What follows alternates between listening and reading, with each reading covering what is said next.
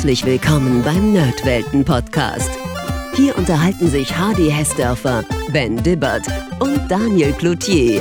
Meistens über alte Spiele, manchmal aber auch über andere nerdige Dinge. Also macht's euch bequem, spitzt die Ohren und dann viel Spaß mit der heutigen Folge. Servus Daniel. Grüß dich, Hardy. Daniel, du befindest dich in einer tunnelartigen Halle Östlich von dir erkennst du eine runde, grüne Tür. Du siehst eine hölzerne Kiste. Oh, und Gandalf, der alte Zauselbart, der hat eine interessant aussehende Karte dabei. Und Thorin ist auch da und just in diesem Moment raunzt er dich an, dass du ruhig mal etwas schneller machen könntest und dann hockt er sich nieder und beginnt über Gold zu singen. Daniel, was möchtest du machen? Also nachdem ich das höre, natürlich auf jeden Fall eine Nerdwelten-Folge über The Hobbit zu machen, das Text-Adventure von 82. Okay, aber die Kiste interessiert dich wohl nicht. Also der Erfahrung nach lauert das sowieso nur Tod und Verderben auf mich. Gandalf nimmt dir dein Mikrofon weg, sagt, oh, das sieht aber interessant aus, öffnet die runde grüne Tür und verschwindet kichernd am Horizont. So, liebe Zuhörer, liebe Zuhörerinnen, Daniel ist jetzt erstmal raus, weil der Gandalf abgehauen ist mit seinem Mikrofon. Jetzt können wir erstmal ordentlich hier sprechen. So, schön. Über Text Adventures haben wir mit dem Stefan Vogt ja bereits mal ausführlich gesprochen und jetzt besprechen wir aber erstmals wirklich ein Spiel. Das ist ja heute ein Genre, das kaum noch neue Spiele hervorbringt. Wie gesagt, abermals Ausnahme ist hier die Folge mit dem Stefan Vogt. Früher war das aber eine ganz tolle Möglichkeit, in eine ausgefleischte Geschichte einzutauchen. Oft war das ja reiner Text, also gänzlich ohne Grafik. Das erinnert natürlich an ein interaktives Buch, vielleicht so eine Art Spielbuch mit eingebauten Befehlen, die man eintippt selbstverständlich limitiert durch den Parser, der die Eingabe der Aktionen ermöglicht und sie natürlich auch begrenzt. Man spricht dabei ja auch oft von Interactive Fiction, denn wie ein Buch wird hier die Fantasie des Spielers gefördert und man nimmt aktiv an der Entwicklung der Geschichte teil, bekommt aber eben immer einen Text ausgegeben und muss sich in der Regel alles vorstellen. Es ist stockfinster und ich laufe Gefahr, von einem Gru gefressen zu werden, wie es in Sorg so schön heißt, ja? Was, was will denn das jetzt sein? Na, auf jeden Fall ist es halt ein Genre, das sehr stark auf Lesen und vor allen Dingen auch auf Schreiben setzt.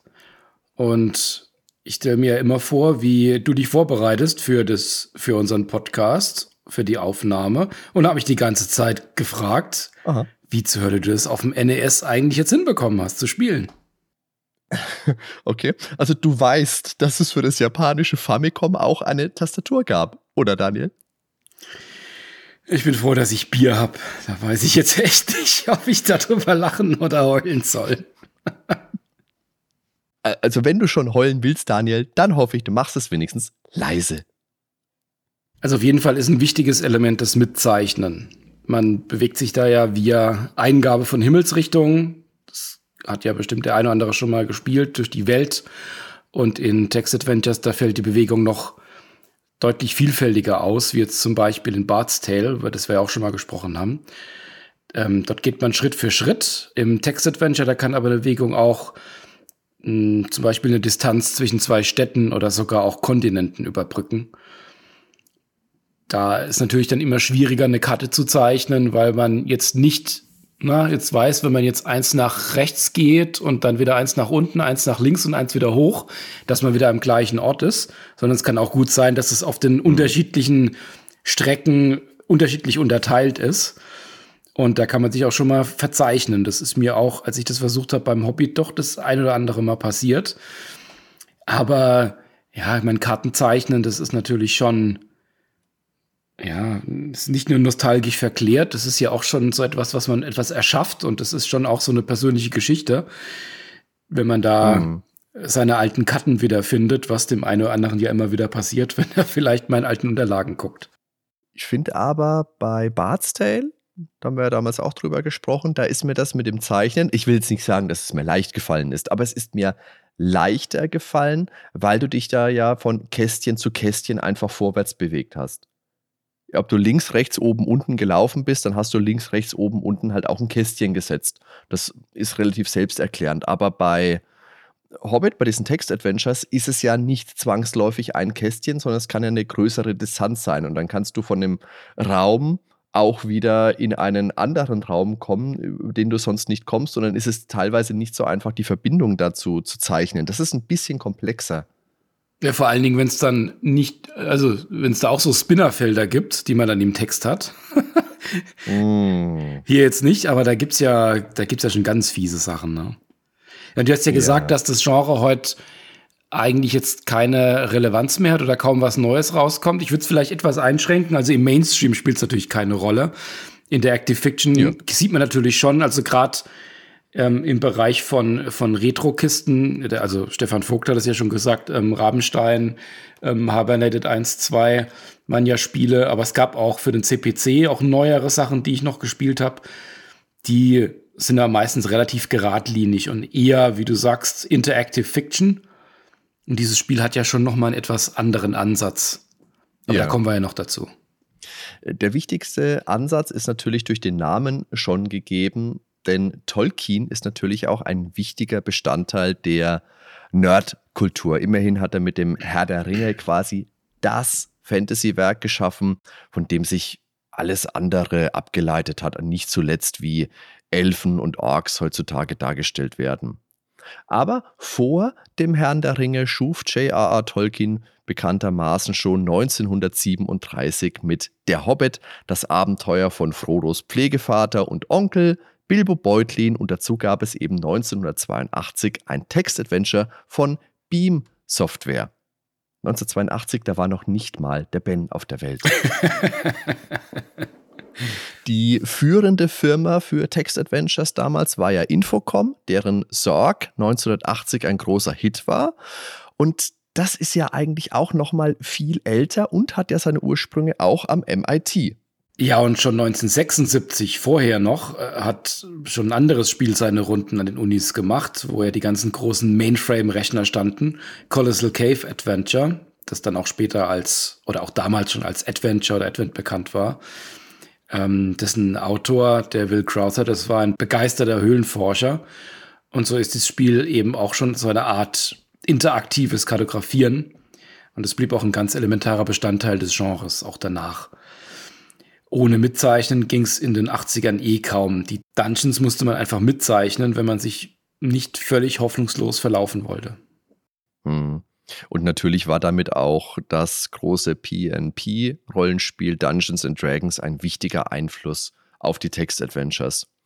Und das wiederum hat sich ja auch einige Ideen bei Tolkien geliehen, auch wenn Gary Gygax jetzt nicht der größte Tolkien-Fan war. Tolkien hat die Fantasy nachweislich nachhaltig geprägt. Dann möchtest du jetzt in drei Sätzen mal deinen Bezug zu Tolkien und zu Text-Adventures uns darlegen. In drei Sätzen kann ich da ganz viele Kommas machen. Ich zähl mit. also ich habe damals relativ früh den Hobbit gelesen. Ich weiß nicht mehr, wie alt ich war, aber halt ja als Kind oder als größeres Kind habe ich den gelesen, fand den auch klasse. Hab dann aber noch eine ganze. Das waren die Sätze, danke. Hab dann aber eine, ein ganzes Eck später dann den Herrn der Ringe auch gelesen. Fand ich damals auch toll. Und hab dann später die, die Filme sehr, sehr gern gesehen. Das ist auch so etwas, das habe ich auch schon mal irgendwann erwähnt, was fast schon ein Ritual ist, dass wir die immer mal wieder rausholen. Und das mache ich bei sehr wenig Filmen. Ich gucke kaum einen Film nochmal. Aber Herr der Ringe ist, die Trilogie ist eines von denen, was man wirklich immer wieder dann auch schauen kann. Was Text-Adventures angeht, ich habe da damals mal eine Berührung gehabt. Ich habe damals auch den Hobbit etwas angespielt. Ich habe damals an Gremlins, kann ich mich noch gut erinnern, dass ich das hatte. Und es hatte alles die Gemeinsamkeit, dass ich nie über einen dritten Bildschirm rausgekommen bin, weil es entweder auf Englisch war und ich kein Wort verstanden habe auf dem C64. genau. Oder ich einfach gar keine, irgendwie war da nie eine Anleitung mit dabei, auch gar keine Ahnung hatte, was ich da machen muss. Ich habe das erst sehr, sehr, sehr viel später dann ähm, angespielt bei Infocom das ein oder andere und vor allen Dingen aber jetzt so in den letzten Jahren, wie ja schon gesagt, die neueren Sachen, die rausgekommen sind für CPC, C64, ähm, ZX Spectrum, immer mal wieder eins gespielt. Aber ich habe da jetzt keine extrem lange Historie zu Text-Adventures. Ich bin auch eher jemand, der mit Point-and-Click da so richtig eingestiegen ist.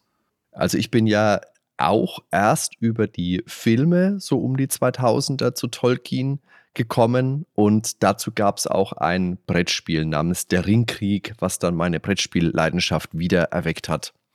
Und erst dann habe ich den Herr der Ringe gelesen. Ich kann mich daran erinnern. Wir haben die Gefährten im Kino gesehen und das Wochenende darauf bin ich Samstag los, habe mir die Trilogie gekauft und habe die Bücher dann, ich glaube, in drei, vier Tagen, das war ja, glaube ich, Weihnachtsferien, als der rauskam damals, habe ich die wirklich durchgelesen. Von morgens bis tief in die Nacht nur gelesen die ganze Zeit. Ich war da voll drinnen.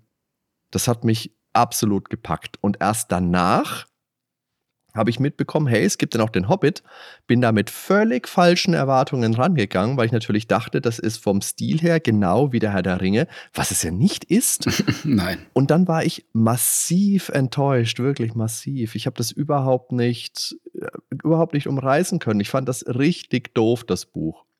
Und Text Adventures hatte ich damals auf dem C64 nur das Zauberschloss das ist so ein deutsches Text-Adventure. Das gab es mal so als Listing zum Abtippen und später auch als Diskettenversion in einem Heftmagazin dabei.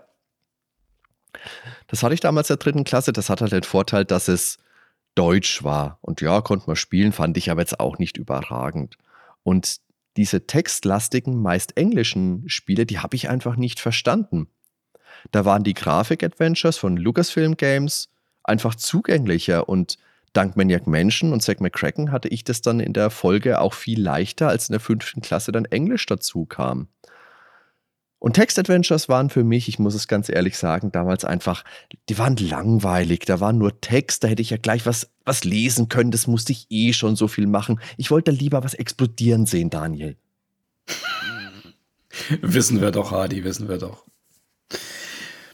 Also kommen wir nochmal zum Spiel und fangen wir vielleicht mal damit an, für welche Systeme das rausgekommen ist, um das mal einnorden zu können. Das ist ein Spiel, das ursprünglich für den ZX Spectrum erschienen ist, als er damals ja, gerade rausgekommen ist. Das hat wunderbar gepasst und es war auch der erste Farbcomputer von Sinclair und auch sehr günstig für 175 Pfund, was natürlich jetzt inflationsbereinigt auch einiges ist, aber für damalige Verhältnisse sehr günstig. Und der hat sich dann auch verkauft wie geschnitten Brot. Das Spiel wurde dann aber vom ZX dann auch nochmal umgesetzt. Ähm, schon in den frühen 80ern eben auf Apple II, BBC Micro und natürlich auch für den C64. Und es ist ein klassisches Text-Adventure, aber eben mit Grafiken. Und das war eben damals sehr ungewohnt. Und das muss man nochmal besonders betonen, weil natürlich heute gehst du her, schaust dir die Bilder von diesem Spiel an, dann ziehst du eine Augenbraue hoch, zuckst mit den Schultern und sagst, pff, es hat halt ein paar krude Bilder, das ist absolut nichts Besonderes heute. Aber damals war das eben alles andere als Usus. Das war nichts anderes als spektakulär, muss man so sagen. Ja, ich, ich finde auch, wenn ich jetzt, also vielleicht liegt es immer dran, wie man geprägt ist. Das waren halt so die ersten Grafiken, die wir halt damals auch gesehen haben. Ähm, ich kann da heute schon noch was, eine gewisse Ästhetik irgendwie rauserkennen. Ja, die sind krude, die sind jetzt auch gar nicht stilistisch so wahnsinnig toll gemacht. Aber ich finde, es reicht, um das Ganze zu illustrieren. Das waren natürlich Standbilder, die die Umgebung zeigen. Und ähm, ansonsten bewegen und agieren wir uns in der Spielwelt rein via Eingabe im Parser. Das kannte man ja damals schon. Man will eine Aktion ausführen, also gibt man entsprechend die Befehle dann händisch über die Tastatur ein und das Programm akzeptiert sie. Respektive man hofft, dass das Programm sie akzeptiert. Und ja, das war jetzt, wo ich es wieder gespielt habe. Das hat mich zu Gremlins zurückgeworfen. Da bin ich nie. Das muss ich auch noch mal auspacken. Ich kenne ja nur drei Bildschirme von Gremlins und habe das immer wieder gespielt. das müssen wir vielleicht auch mal angehen. Ja. Du hast es ja jetzt schon gesagt, du kannst in diesen Spielen wirklich noch tippen, was du willst. Ob es erkannt wird, ist eine andere Geschichte. Und das ist oft auch eine Art von Rätselraten, weil du vielleicht das Richtige meinst, der Parser aber das Synonym, das du vielleicht verwendest, halt leider nicht kennt.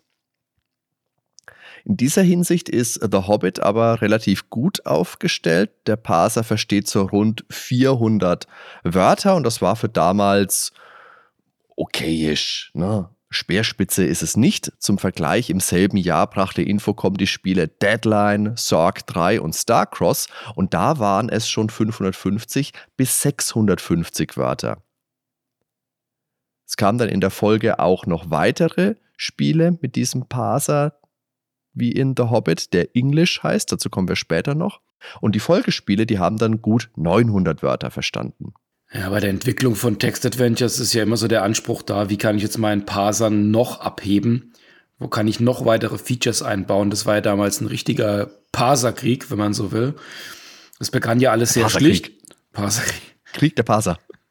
Krieg der Parser. Da machen wir auch eine extra Folge zu. Parser Wars. Das klingt super.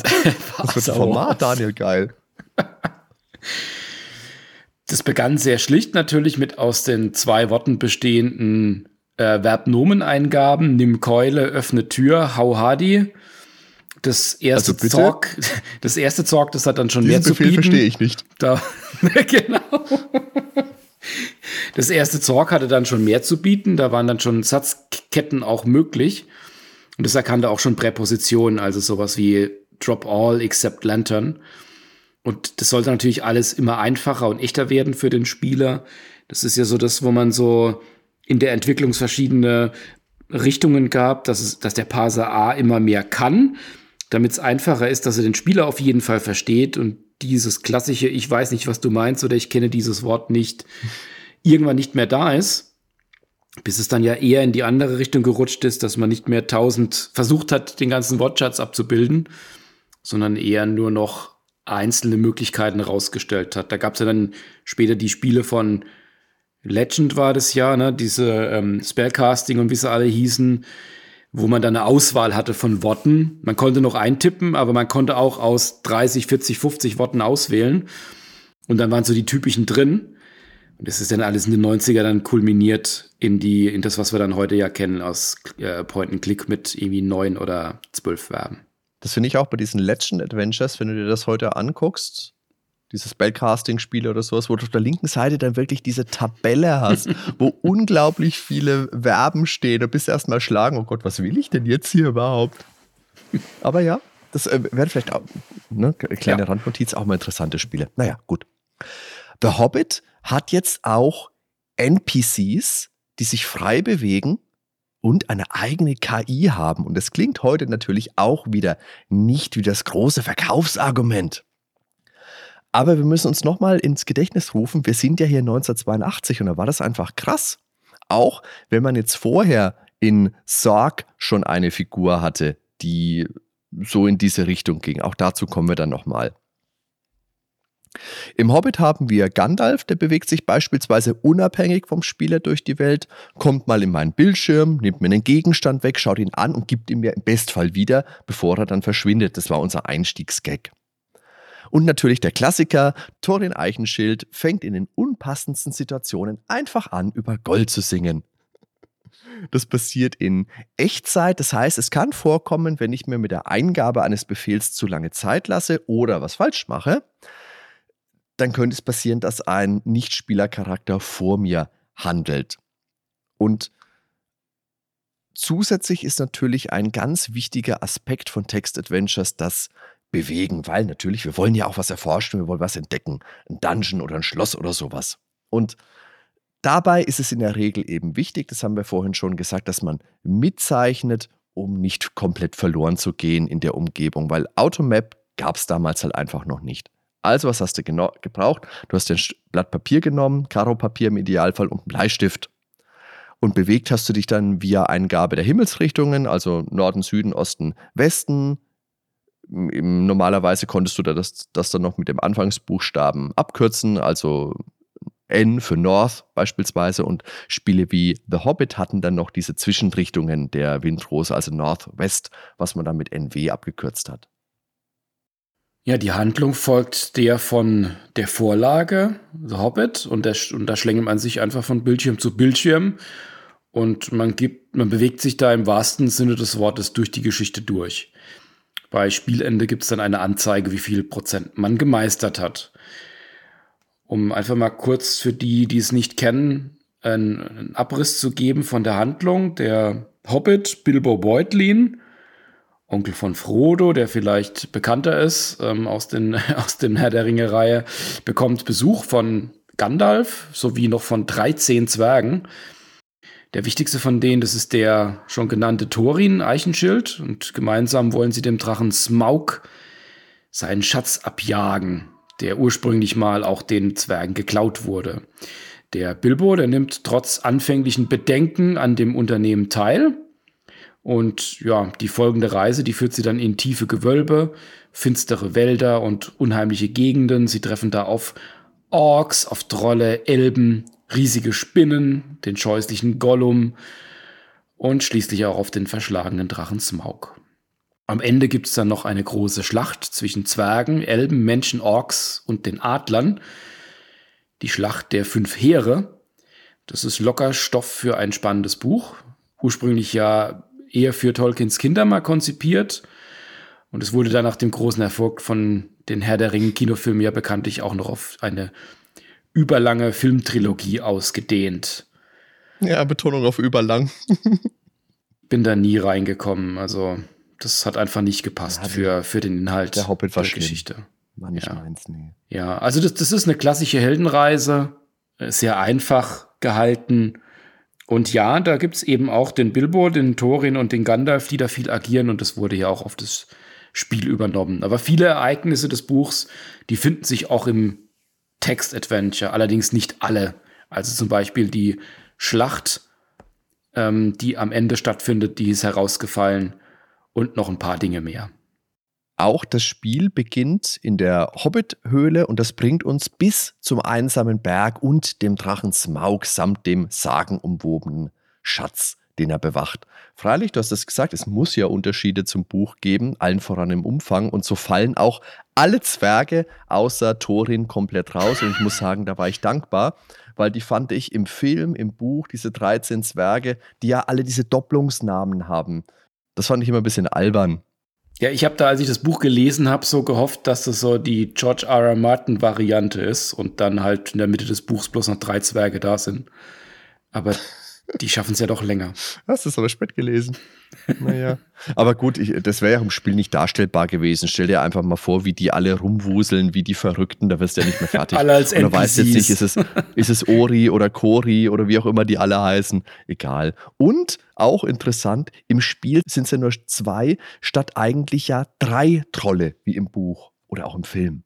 Ja, also ich, ich habe das Buch ja parallel zum Spiel jetzt gelesen und das auch, das hat mich jetzt auch irritiert. Aber verkürzen muss man natürlich jetzt mit begrenztem Speicherplatz. Da passen einfach auch keine drei Trolle rein oder deren Namen. Das, da ja, okay. gehen nur zwei. Ja, im Buch, da löst sich auch das Rätsel anders. Da rettet ja Gandalf den Tag. Und hier stellen wir uns ja einfach nur ins Eck, bis es Tag wird, um da mal kurz zu spoilern.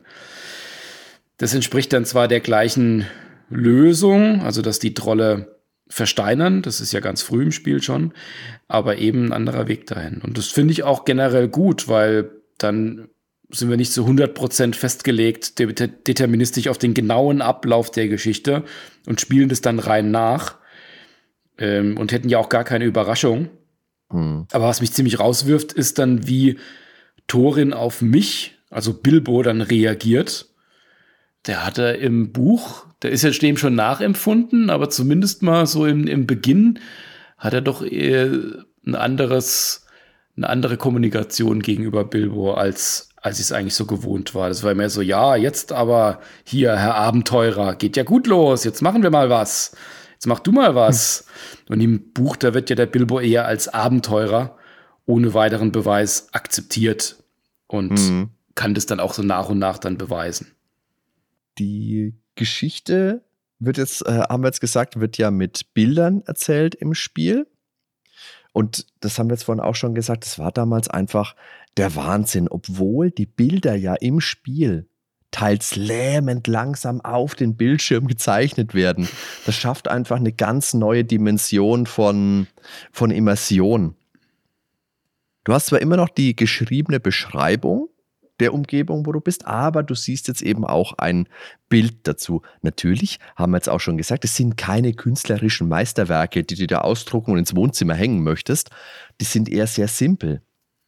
Die sind auch abschaltbar und dann fallen die langen Ladezeiten eventuell auch ein bisschen raus.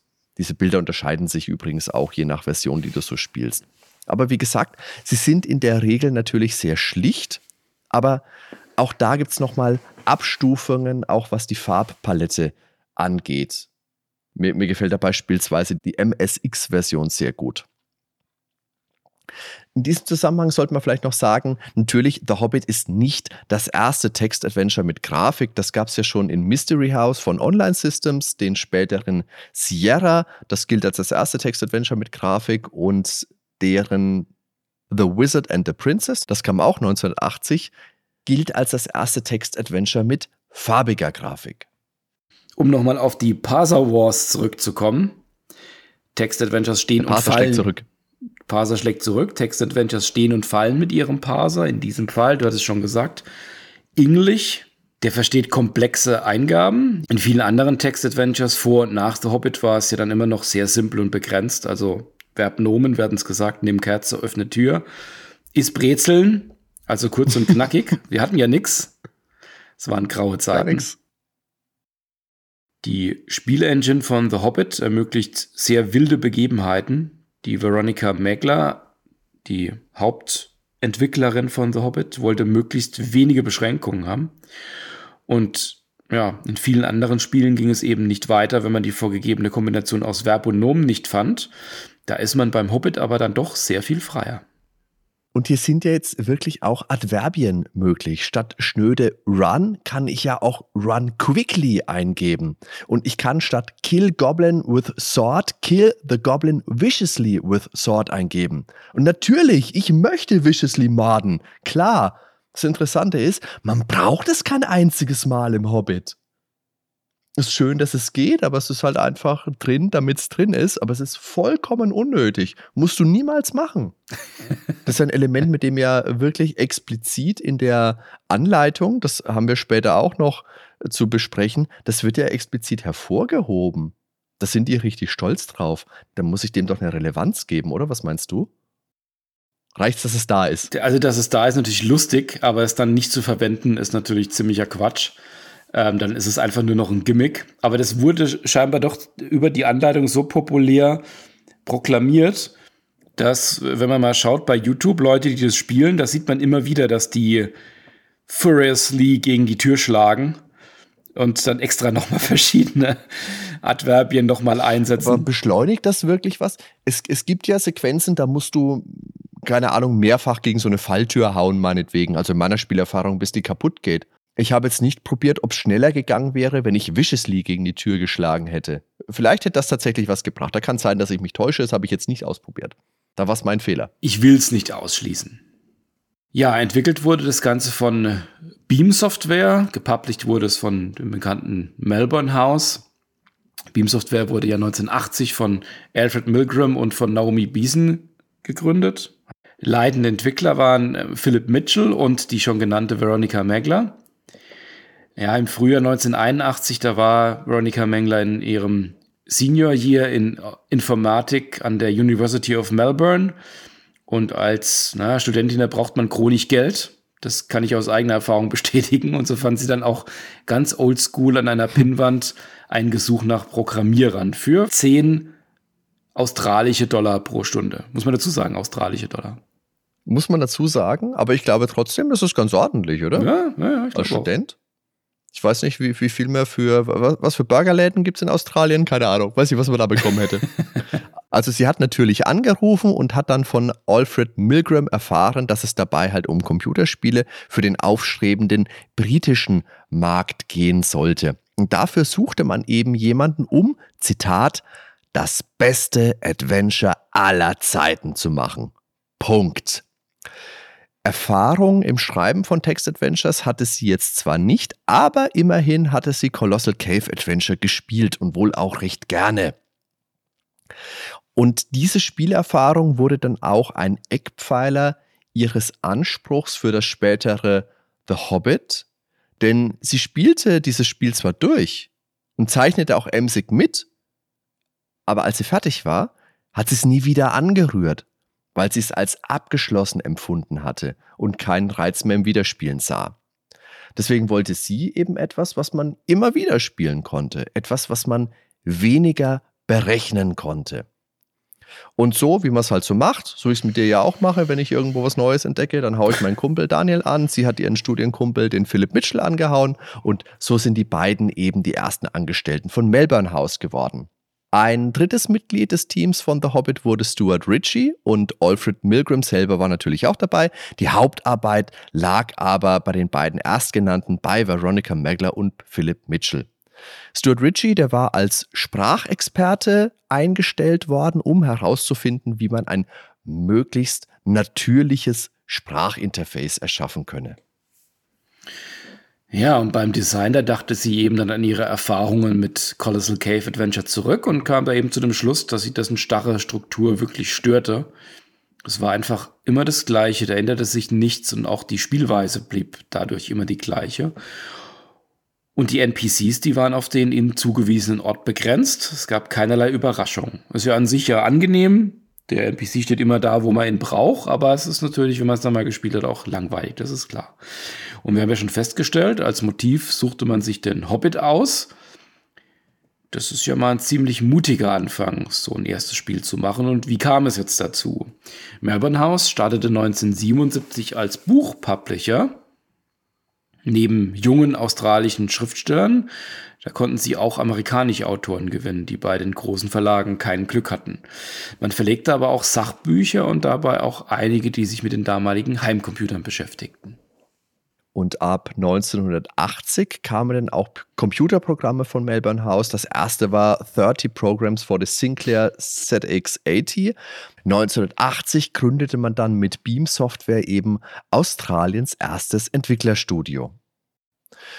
Und so wollte man anfangs ein generisches Fantasy-Spiel erstmal erschaffen. Das Problem war aber, dass keiner der Beteiligten überhaupt Erfahrung im Erschaffen einer Spielwelt hatte. Und so kam es wohl letztendlich dazu, dass man sich entschieden hat, okay, hey, wir nehmen einfach mal den Hobbit. Und wenn man sich jetzt in die Zeit und in die Situation hineinversetzt, dann muss das eine richtige Wow-Idee gewesen sein. Der Hobbit, der hat viele Schauplätze, hat eine Reise, Höhlen, Gefahren, Fantasy, es ist alles da, was man braucht. Außerdem ist es natürlich ein beliebtes Buch, ein Name, den potenzielle Käufer schon kennen. Und es ist natürlich auch lange nicht so komplex wie der Herr der Ringe. Dem Alfred Milgram war aber schon klar, dass man so ein Werk nicht einfach ohne Lizenz verwenden kann. Was ja für die Zeit mal echt ungewöhnlich ja. ist. Damals hat man ja wild bekannte Marken genommen und auch Spiele draus gestrickt. So ganz ohne Lizenz. Aber das waren dann auch meist Hobbyprojekte, ähm, aber nicht nur. Hm. Aber eine Buchlizenz, das war dann schon was Besonderes damals. Ja. Und man war hier wirklich clever und vorsichtig und hat sich gedacht, okay, wenn die Tolkien Estate Nein sagt, gut, dann wird es halt doch was Generisches, was soll's. Aber spannend, die fanden das super und die hatten eine einzige Bedingung und die war, dem Spiel sollte ein physisches Exemplar des Buchs beiliegen. Und da haben wir jetzt mal die Packungsrückseite uns rausgesucht von der von einer Spielepackung. Da gab es ja verschiedene und da wird es wirklich richtig angepriesen, dass hier der Hobbit mit beiliegt. Und da heißt Plus, you receive the ultimate hint book, your own copy of J.R.R. Tolkien's brilliant fantasy novel, The Hobbit, to guide you, enchant you, and draw you into the magic that is Wilderland, the far off magic lands beyond the misty mountains. Also muss man klipp und klar sagen, die Originalgeschichte beizulegen, das ist genial. Nicht unbedingt, weil man so eine Lösung beilegt, sondern weil es noch so viel mehr Beschreibung, so viel mehr Immersion liefert und die Fantasie anregt. Und das macht das Gesamtpaket auch noch so viel attraktiver und so viel wertiger. Und natürlich, das ist ja keine eins zu eins Lösung des Spiels. Es gibt dir zumindest eine Vorstellung davon, wie man vorgehen könnte. Beispiel Trollrätsel. Darauf, dass die bei äh, Sonnenlicht versteinern, da musst du erstmal draufkommen, ne? Also hier hat man den doppelten Vorteil, wenn man das Buch kennt, man hat mehr Information, man hat mehr Geschichte und man hat auch den groben Fahrplan. Ähnlich wie es Lucasfilm später mit dem Point-and-Click-Adventure zu Indiana Jones 3 ja auch gemacht haben. Also diese, dieses ganze Worldbuilding, das da ja Tolkien ja im Hobbit zumindest mal auch schon in Ansätzen gemacht hat, das hilft natürlich wahnsinnig, weil wenn man mal ehrlich ist, das Spiel, man kann da schon eine Zeit lang mit verbringen, aber irgendwie von ganz Westen, von, äh, von der Hobbithöhle bis zu Smaug im Westen läuft man durch halb Mittelerde und braucht, das ist irgendwie zehn Kästchen breit oder so. Ich übertreibe jetzt mal da ist es natürlich schon klasse, wenn, wenn man da einfach dann dieses unterstützt durch die Bilder wirklich das Gefühl hat, dass man dieser Welt dann auch unterwegs ist. Weil man muss ja sagen, die Texte sind ja echt kurz. Das sind ja ganz, ganz knappe Texte. Ja, und so ist man auch unabhängig dann vom sehr begrenzten Speicherplatz. Das kam ja damals ähm, auf Kassette raus, auf dem, auf dem Specki. Bei einigen Interplay. Specki wirklich? Ich sag Specki. Super, der Specki. Okay, sage ich jetzt auch. Ja, also bei einigen Interplay-Spielen, also bei Wasteland zum Beispiel, das ist ja auch berühmt dafür, da waren ja auch einige Textpassagen des Spiels ja in Begleitheft ausgelagert. Das war einerseits Kopierschutz, aber es war damals auch wirklich noch der Speicherplatz, der da gespart wurde. Kann man sich heute natürlich kaum noch vorstellen. Text ist ja so wahnsinnig billig, gerade was den Speicher angeht, aber damals, da zählte noch jedes Byte. Und es kam natürlich auch Beam-Software gelegen. Die Sinclair-Computer waren in Australien noch nicht sehr verbreitet. Der beliebteste Computer war zu der Zeit der Dick Smith System 80.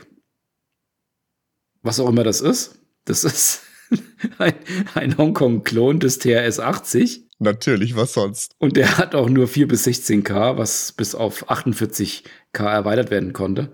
Und außerdem war natürlich auch noch die Datasette des Speichermedium der Wahl. Da kam die Diskette auch dann erst später groß raus. Die Veronica Megler hat sich um die Database des Spiels gekümmert, also dieses Buch durchgegangen und hat die wichtigen Handlungspunkte, die Charaktere, die Orte rausgesucht und hat sich überlegt, was kann rein, was muss draußen bleiben? Sie war also das Zentrum der Entwicklung. Ihr großes Steckenpferd waren die NPCs, die lustigerweise Animals genannt wurden, also Animals wie Tiere. Und die NPCs in The Hobbit, die sind eben nicht starr wie ein Baum, stehen immer nur an einem Ort rum und warten, dass du kommst und sagen dann einen Satz und das war's, sondern die bewegen sich teilweise auch durch die Welt. Die können teilweise in Echtzeit agieren, wenn der Spieler nichts macht. In Sorg, das haben wir vorhin schon mal angesprochen, da gab es damals oder vorher, da gab es vorher auch schon einen NPC. Da wetzte nämlich ein Dieb durch die Spielwelt und hat dem Spieler willkürlich Gegenstände geklaut. Ich glaube auch mal umgebracht. Am Ende musstest du dich mit dem duellieren, da war irgendwas. Hm. Und der Hobbit hat diese Elemente also nicht als erstes, aber er hat sie ausgebaut. Die NPCs bekamen Aktionen, sie bekamen Handlungsweisen und Wiederholungssequenzen zugewiesen, aber auch Größe, Gewicht und Stärke. Und das ist dann schon so wie Animals, wie Tiere, weil die streuen dann durch die Gegend, die machen ihren Kram und die hören im Bestfall auch mal auf dich, wenn du was sagst. So wie Otto Walkes mal gesagt hat. Ich habe einen Hund, der hört total super. Wenn ich sage, kommst jetzt her oder nicht, dann kommt er her oder nicht. Ägypten. Ja, das, das ist ein bisschen flach, aber ist gut. Ja, die, diese Routine, die nannte sie dann auch Animaction und Anim Talk, abermals wegen Animals. Und ja, der Begriff, der wurde auch später dann im Handbuch verwendet. So hatte man dann auch wirkliche Charaktere, die zwar natürlich sehr begrenzte Aktionen hatten, aber damit ein ganz anderes Spielgefühl erzeugten, da sie sich dann auch auf das Spielerlebnis auswirkten. Und äh, Mäkler hatte auch gemeint, dass sie sich wirklich da überlegt hat, okay, wie ist denn dieser Thorin so vom Typ und wie ist der Gandalf? Hat er es auch mal beschrieben, naja, der Gandalf, der ist halt mal da, dann ist er mal nicht da, dann guckt er sich was an und dann hm. kommt er wieder zurück. Und äh, das und es passt auch zu dem, was Gandalf im Spiel häufig macht. Der kommt, der nimmt einem was weg, dann schaut er sich's an, dann kriegen wir es vielleicht wieder zurück und dann haut er ab. Hm. Thorin beschwert sich die ganze Zeit, wenn es zu lange dauert und singt beleidigt. Also da können schon witzige Situationen entstehen und dadurch unterscheiden sich die Spieldurchläufe dann auch sehr stark voneinander. Die NPCs können aber auch Dinge machen, die Bilbo selbst nicht kann. Wenn wir zum Beispiel im Kerker sitzen und Gandalf vorbeigeschlurft kommt, dann können wir ihn mit einer schon ziemlich komplexen Befehlskette anweisen, uns aus einem Fenster zu heben, wenn er denn vorbeikommt. Denn genauso kann es natürlich auch passieren, dass die NPCs einfach Quatsch machen. Perfekt ausgereift ist das System natürlich nicht, das steht sogar im Handbuch.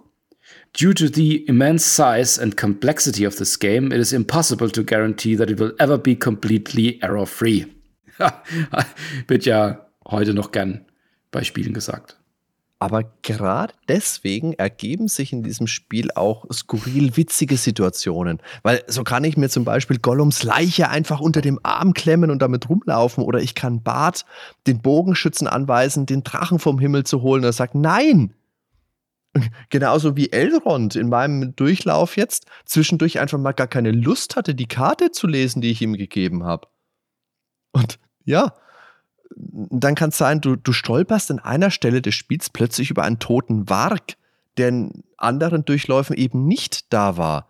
Die NPCs, die haben ja auch ein Eigenleben. Und ich kann mir wirklich auch gut vorstellen, dass man das damals einfach gespielt hat, um zu sehen, was als nächstes passiert.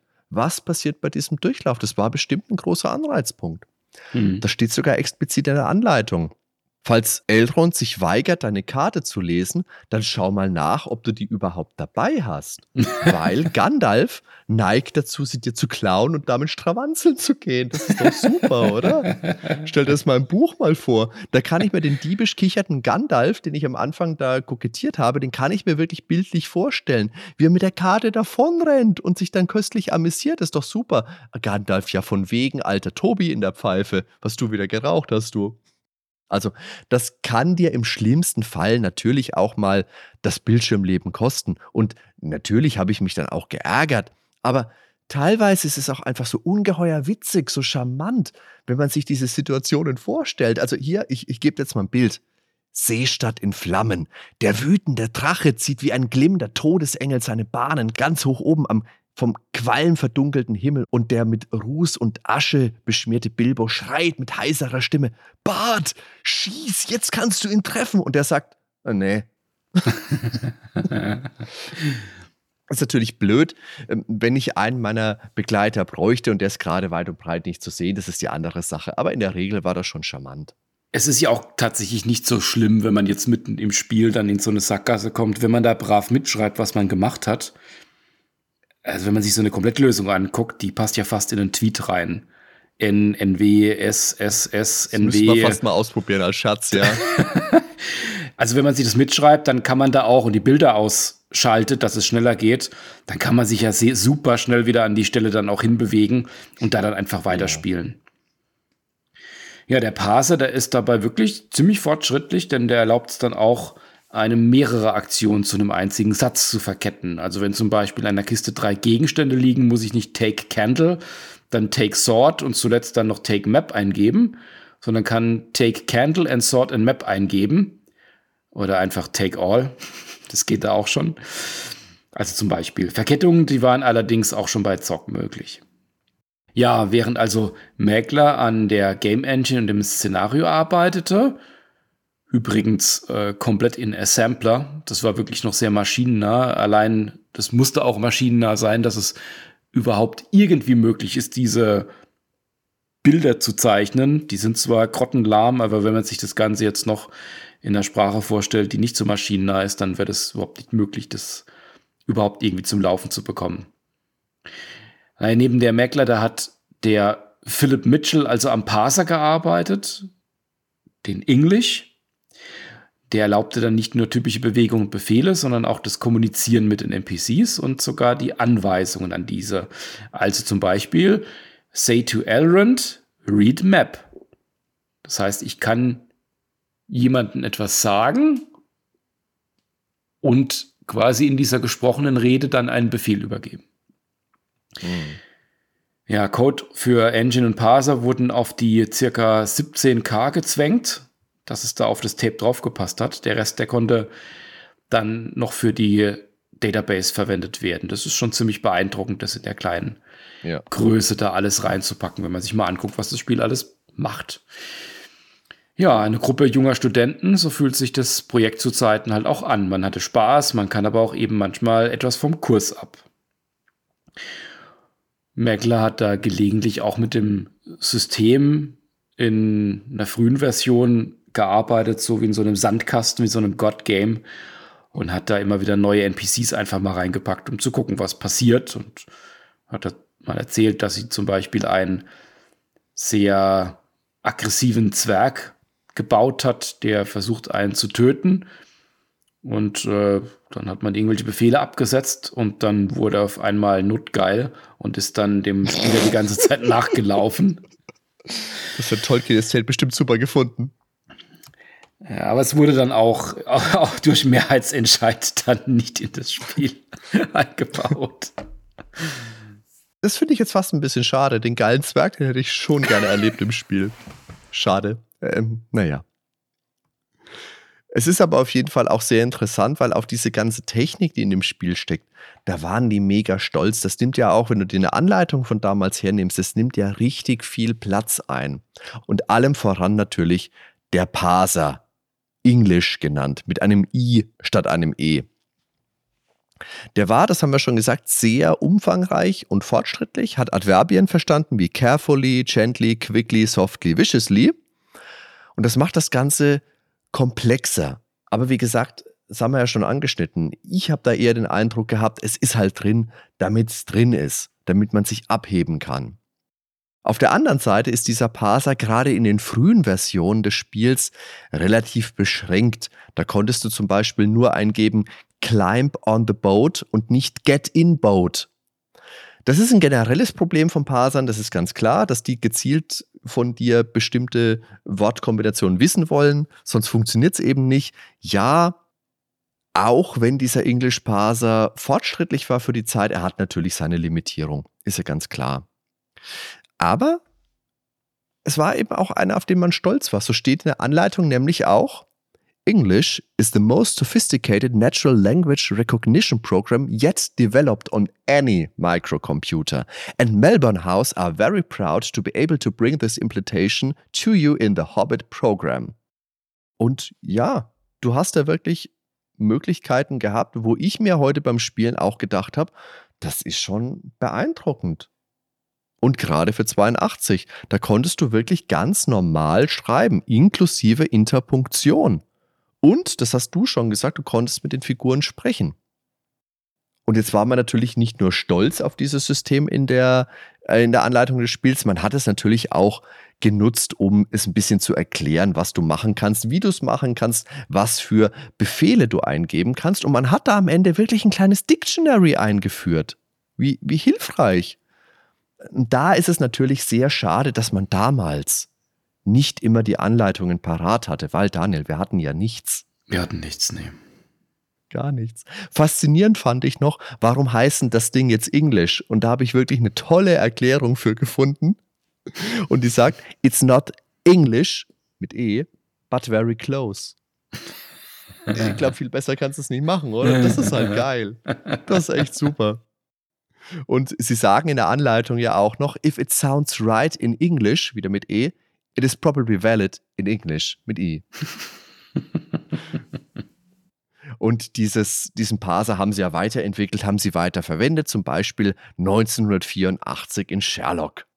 Ja, und dann auch noch in den ganzen Tolkien-Fortsetzungen, die es gab. Also 1985 Lord of the Rings, Game One, das hieß in den USA The Fellowship of the Ring. Da lag dann auch jetzt nicht The Fellowship of the Ring komplett dabei, aber immerhin eine Bestellkarte um das Buch vergünstigt zu bekommen für zwei Dollar. Also doch auch schon ein ziemlich gutes Angebot. Ja, super. Die C64-Version von Hobbit kann man mit der Karte auch bestellen für 29,95. Bei dem 85er Spiel, da war Frodo, Sam, Mary und Pippin spielbar. Das Spiel hat zwei Teile, die man unabhängig voneinander spielen konnte. Das kam nicht ganz so gut an wie der Hobbit, aber war trotzdem ein Erfolg. 1987 kam dann The Shadows of Mordor, das Game 2 von äh, Lord of the Rings. Das gilt als besser als das erste Spiel, aber ebenfalls nicht so erfolgreich wie The Hobbit. Da waren Frodo und Sam spielbar. Und dann gab es nochmal zwei Jahre später The Crack of Doom. Das klingt ja eher wie ein Ego-Shooter oder ein Horrorspiel. Wieder Sam und Frodo in Mordor. Ähm, das gab es nur in den USA und Australien. Das kennt man hierzulande, glaube ich, auch nicht so sehr. Das Ganze ist bekannt als Tolkien Software Adventure Series. 87 kam mit War in Middle-earth, nicht in Middle East, sondern in Middle-earth auch ein Strategiespiel. Und die Arbeit an The Hobbit dauerte laut Anleitung 18 Monate, also auch interessant. Melbourne House haben damals wirklich in die Anleitungen ihrer Text-Adventures zumindest, bei den anderen ist es genauso, immer mit reingedruckt, wie lange sie wirklich für die Entwicklung gebraucht haben. Das ist mir bei anderen Spielefirmen jetzt nicht aufgefallen. Ich habe da auch bewusst nie drauf geachtet. Aber hier ist es wirklich konsequent durchgezogen worden. Ich habe letztens gelesen bei Red. Ich weiß gar nicht, wie heißt der, in dem Original heißt der Turning Red, der Pixar-Film, der relativ aktuelle.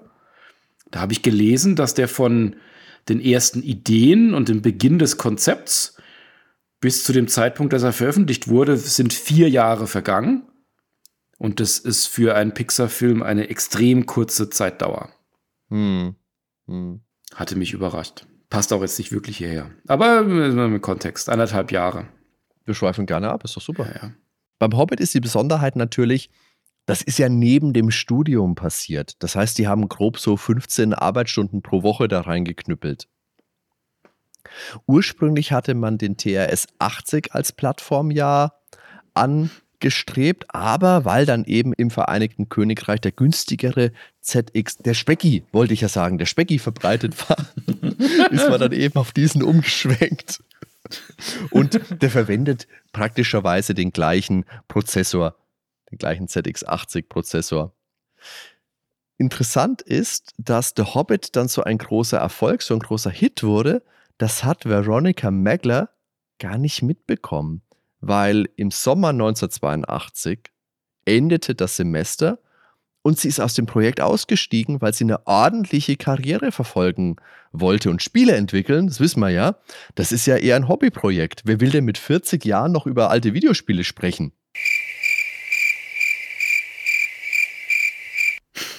naja. Sie hat dann den Job bei IBM angenommen und Mitchell übersah das Projekt dann weiter. Und die Veronica Magler, die hat wirklich Karriere gemacht. Die war dann lange bei IBM, war dann Principal Data Scientist bei Amazon Com Packaging. 2020 ist sie von Galveston in ihrer Liste Seven Women Data Scientists Who Made a Big Difference genannt worden. Also da kann man sagen, die Frau hat die richtige Entscheidung für ihr Leben getroffen. Trotzdem, glaube ich, wäre es schon spannend, mal in ein Paralleluniversum zu springen, in dem sie der Spielebranche erhalten geblieben wäre, weil was sie im Hobbit geleistet hat, ist wirklich beeindruckend und ich denke, gerade in den 80ern, frühe 90er, die hätte was rocken können. Sie hat was gerockt, oh Gott, das wollte ich nicht sagen, aber die hätte noch, da wäre noch einiges möglich gewesen. Ja, sie war dann bei IBM unterwegs. Mitchell blieb und wurde in Vollzeit angestellt. Das Spiel war zu dem Zeitpunkt aber schon fast fertig. Und gerade auch noch rechtzeitig, dann in England, da machte der Spektrum gerade Wellen. Denn er nutzte, wie gesagt, den gleichen Z80-Chip und hatte ebenfalls 48K Speicher, aber mit dem großen Unterschied Farbe. Und das wollte Milgram natürlich ausnutzen holte einen Grafiker ins Boot, nämlich den Kent Reese. Der zeichnete gut 30 Bilder für die rund 80 Orte im Spiel und der zeichnet die auch wirklich, also so wirklich klassisch auf Papier. Mitchell schrieb dann ein Programm, um die Bilder via Vektorzeichnung ins Spiel zu übertragen und das sieht man im Spiel auch. Da wird das Bild wirklich gezeichnet und der Aufbau, der kann auch schon eine Weile dauern. Und werden immer so die Umrandungen erst aufgemalt und dann werden die einzelnen Flächen mit Farbe gefüllt. Ja, im Herbst 82, da war das Spiel dann fertig und es ging ans Testen. Das Problem war, dass nach jedem Zug des Spielers die Animals ihre Züge machten und diese teilweise zu großen Problemen führen konnten, weil teilweise ermordeten sie sich gegenseitig, während der Spieler noch ganz woanders war. Da gab es etliches zu feilen.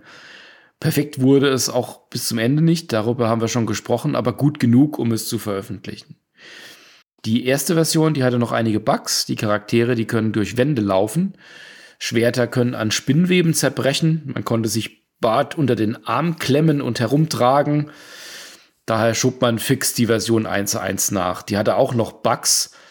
Daher musste dann nochmal eine neue Version her. Und die neueste Version ist ja auch nicht ganz ohne Bugs. Da kann man berühmterweise auch noch in eine Kiste reinsteigen und dann einfach weiterlaufen und so Geschichten. Großartig. Schaut bestimmt auch toll aus, wenn man sich vorstellt. Auf jeden Fall ist dieses Spiel ein großer Erfolg in England auf dem Specky geworden im Jahr 1983. Und in der Folge dann natürlich auch auf dem C64 und auf dem BBC Micro. Das Spiel hat 1983 den Golden Joystick Award gewonnen für das beste Strategiespiel.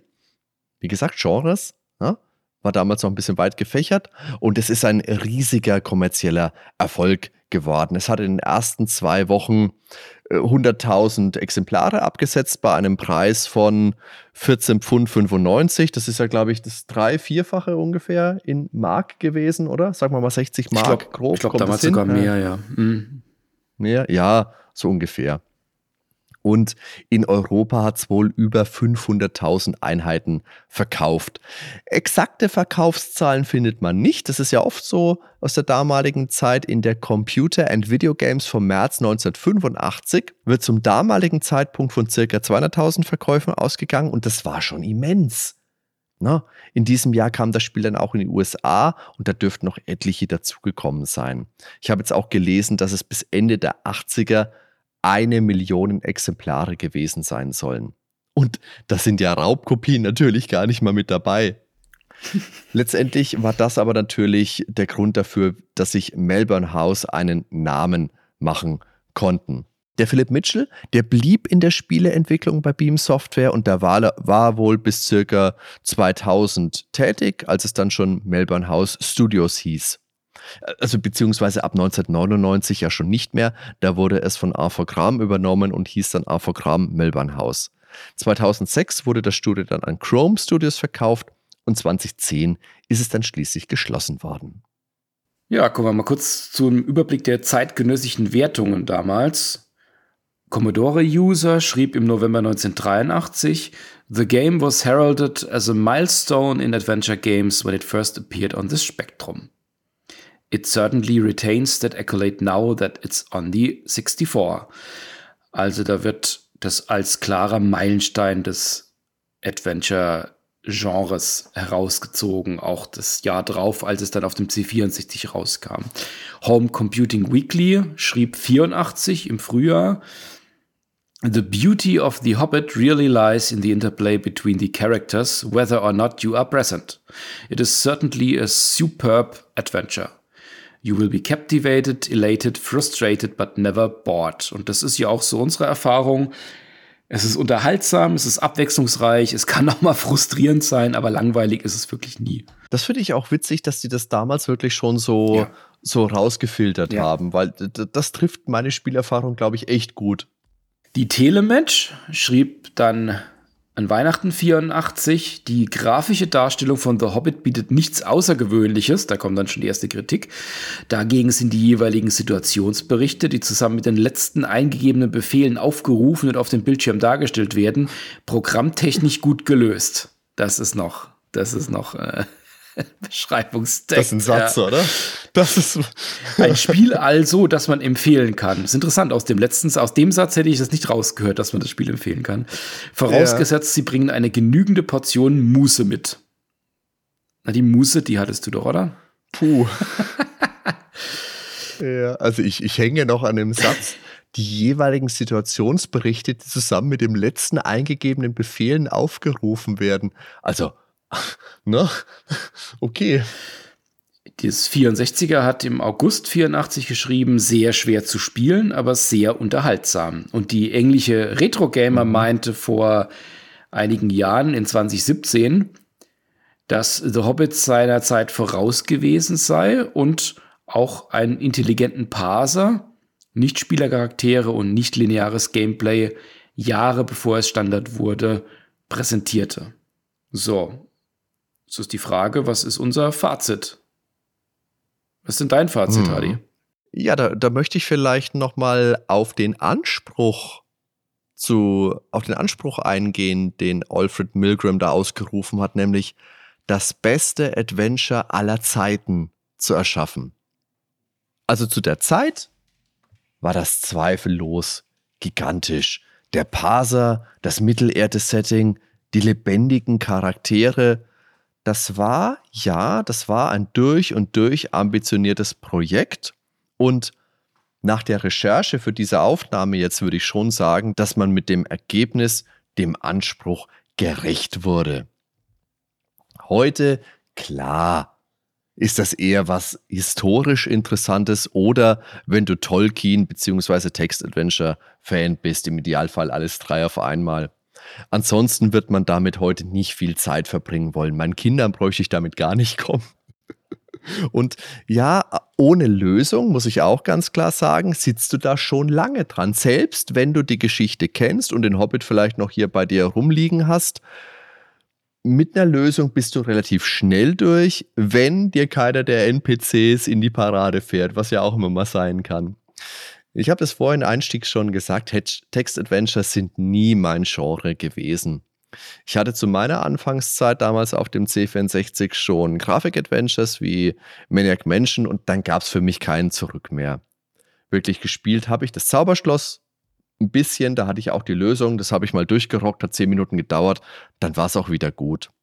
Aber seitdem wir hier den Nerdwelten-Podcast machen, bin ich ja auch bestrebt, da mein Wissen ein bisschen zu erweitern und meinen Zugang zu diesen Spielen mir vielleicht noch ein bisschen zu ermöglichen, gerade zu den Infocom-Spielen. Wir haben ja für die Lovecraft-Folge auch etwas länger The Lurking Horror gespielt, meinetwegen.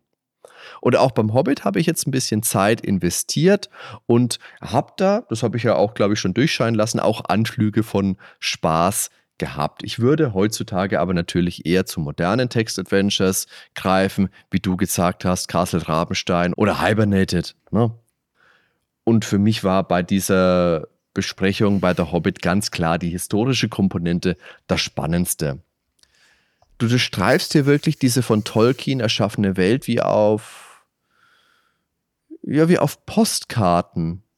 Und es gab ja früher auch mit, äh, es gab ja früher auch Postkarten mit so Landschaftsfotos, wo so kleine Beschreibungen drunter waren. Ganz lustig. Bei uns meinetwegen, so touristenmäßig äh, voll lustig. Würzburg bei Nacht, nur eine schwarze Postkarte. Gab es halt bei jeder Stadt. Unglaublich lustig. So. Das meiste wird eben deiner Fantasie abverlangt und in dieser Form ist es wirklich eine schöne Erfahrung. Das ist natürlich jetzt aber kein Genre, das heute jeder noch mit Genuss spielen kann, weil es einfach der, der Urahn von Oldschool ist. Inklusive Situationen, wo das Spiel eben gänzlich ohne dein eigenes Verschulden endet, wenn deine Begleiter dich torpedieren. Aber das kann auf der anderen Seite auch so witzig sein, das macht es auch schon wieder einfach spielenswert. Und genau das war damals eine Erfahrung, die man so einfach noch nicht kannte da war Leben drin. Und bei mir war es eben Elrond, der einfach mal keinen Bock hatte, sich meine blöde Karte anzusehen. Er hat sich gedacht, hier, du Depp mit deinen haarigen Füßen, hau doch ab und lass mich in Ruhe. Und irgendwann kommst du auch einfach an den Punkt, wo du einfach mal ausprobieren willst. Zum Beispiel, hey, was passiert, wenn ich Gandalf mal ins Überbrate? Wie war es bei dir, Daniel? Also das ist halt schon so eine so eine Sandbox. Das ist schon, man ist so in diesem in dieser Welt drin, sehr rudimentär natürlich und kann da einfach mal Sachen ausprobieren, so wie du sagst. Das macht den Reiz aus. Und wenn man natürlich Tolkien-Fan ist und den Hobbit auch gut kennt, dann hatten wir ja schon gesagt, dann baut man die, hat man diese Welt ja schon im Kopf, in der man sich da bewegt. Und da reichen diese doch sehr dürren Sätze, die das Spiel mitbringt, und diese einfachen Grafiken aus, dass man da wirklich eintauchen kann. Die Besonderheit ist definitiv diese NPCs, die mit einem gewissen Charakter unterwegs sind und dann auch Spannung reinbringen in das Spiel. Aber es besteht auch schon aus der soliden Technik, dass das damals, es war ja ein sehr, sehr frühes Spiel, einfach doch schon gut funktioniert hat. Und ähm, gerade mit der Komplexität mit den NPCs ist das ja echt schwierig, dass man das so rausbekommt dass es überhaupt spielbar ist. Ich meine, ich kenne eher dann die, die späteren Sachen noch, auch das eine oder andere von Infocom, das hat sich ja in den 80ern dann nochmal massiv weiterentwickelt. Höhere Komplexität, zwar auch mit Echtzeit, aber dass man dann an bestimmten, zu bestimmten Zeiten an bestimmten Orten sein muss und dass man noch komplexere NPCs hat. Und das gab ja verschiedene Richtungen, die sich das Ganze dann auch entwickelt hat. Ich meine, ein Jahr später kam ja schon Planetfall, eins der bekanntesten Infocom-Spiele, das ja auch schon mal eine ganze Ecke mehr Text hatte. Und ähm, da ja auch mit Floyd einen extrem populären NPC-Charakter hat. Es ist jetzt schwierig zu sagen, wie stark da Hobbit jetzt ähm, Einfluss hatte auf die, auf die Entwicklung, die weitere Entwicklung des Text-Adventures. Aber es hat auf jeden Fall schon viele Dinge sehr früh gemacht. Und ich habe es jetzt nicht ewig gespielt, aber ich hatte jetzt durchaus, durchaus Spaß und gerade weil ich parallel das Buch noch gelesen habe, war es auch ganz witzig, so mal die unterschiedlichen Situationen auch mal nachzuspielen und dieses Was wäre, wenn, so wie du gesagt hast. Kann ich auch sagen, äh, Torin sagen, dass er einen rumtragen soll oder ähnliches. Das macht er dann auch. Ja. Und da gibt es dann einfach verschiedene Möglichkeiten, wie man da vorankommt. Und ja, also ich würde sagen, das ist für das mit der geringen Manpower, Women Power in dem Fall, in der das damals mhm. gebaut wurde. Und so früh das war und so wenige Vorlagen, die es gab, sind da echt einige Innovationen drin. Und ich finde, dass die das wirklich gut gelöst haben und kann auch nur sagen, das war jetzt bereichernd, das jetzt nochmal zu spielen und vor allen Dingen auch die ganzen Hintergründe jetzt zu verstehen. Wenn ihr, liebe Zuhörer, liebe Zuhörerinnen, das auch nochmal antesten wollt, das findet man bestimmt auch online. Ich glaube, auf archive.org kann man das sogar online spielen. Als Fan von Tolkiens Werk und von Computerspielen in generell ist das sicherlich genauso ein Blick wert für diejenigen unter uns, die sich mal einfach einen Klassiker ansehen wollen, der aus einer ganz anderen Zeit kommt. Wer das nicht mitbringt, der sollte zumindest gerne lesen und knobeln und sich eben auch auf ein Spiel einlassen können, das zum Großteil im Kopf stattfindet. Uns würde jetzt natürlich, wie immer, interessieren, wie eure Meinung ist zu dieser Folge, generell, im Speziellen aber auch zum Spiel The Hobbit oder zu Text Adventures. Habt ihr die gespielt? Was haltet ihr davon? Lasst uns das wissen in den Kommentaren hier auf unserer wunderschönen Homepage www.nerdweltenpodcast.com oder Daniel, wo noch? Natürlich bei uns im Nerdwelten Discord oder bei uns via Twitter auf unserem Nerdweltenpod Twitter-Kanal sind wir auch aktiv oder auch bei Facebook kann man uns auch Kommentare hinterlassen. Also ich glaube, Anlaufstellen gibt es mehr als genug. Und auch hören könnt ihr uns natürlich überall, wo es Podcatcher gibt oder auf Spotify und Apple Podcasts. Wir würden uns wirklich sehr freuen, wenn ihr euch vielleicht Zeit nehmt und uns eine Bewertung da lasst, wenn ihr eins dieser, eine dieser Plattformen verwendet. Da würdet ihr uns wirklich sehr helfen. Ja, dann sind wir, glaube ich, auch schon durch mit dieser Folge, oder? Daniel, hast du noch irgendwas, was du zum Hobbit von 1982 ergänzen möchtest? Also eine Sache, die ich immer im Hinterkopf habe, wenn ich das Thema Adverbien höre, ist, dass ich habe relativ viel zu kreativem Schreiben in den letzten zehn Jahren mir angeeignet und angelesen. Adverbien werden ja gehasst. Das ist ja total unmodern. Starke Verben, starke Verben. Aber es ist trotzdem schön, dass es drin ist. Es passt auch in die Zeit. Das ist doch ein gutes Schlusswort. In diesem Sinne, vielen lieben Dank fürs Zuhören. Lieber Daniel, vielen Dank für dieses Gespräch und wir sehen uns. Und wenn du Glück hast, bringt dir Gandalf vielleicht auch dein Mikrofon wieder. Tschüssi. Oder Thorin singt von Gold. Ciao zusammen.